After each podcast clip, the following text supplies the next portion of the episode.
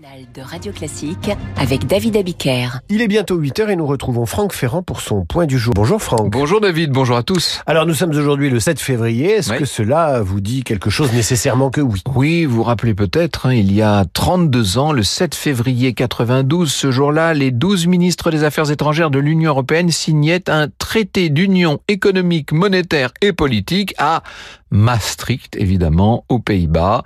Ce traité de Maastricht marque un jalon majeur dans la construction européenne puisqu'il pose les bases de l'Union telle qu'on la connaît aujourd'hui en renforçant les pouvoirs du Parlement et surtout en instituant une union économique et monétaire dont on sait toutes les conséquences. Alors toutes les voix ne s'expriment pas à l'unisson dans cette affaire. Ah non, c'est le moins qu'on puisse dire. Certains craignent pour leur souveraineté, à raison d'ailleurs.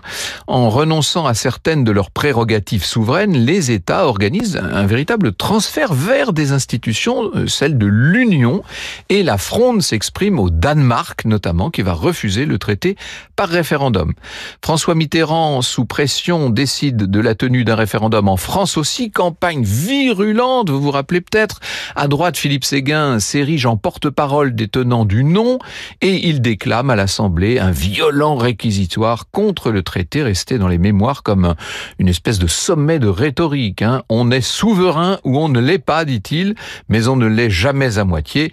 La souveraineté est par essence un absolu qui exclut toute idée de subordination et de compromission. Il faut croire que les Français euh, ne l'ont pas écouté puisque à 51%, vous me direz que c'est une courte tête, ils vont voter oui à Maastricht.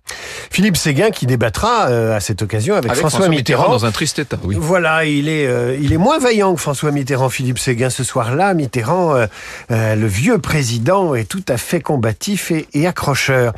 Franck, toujours combatif, toujours présent à 9h pour Franck Ferrand.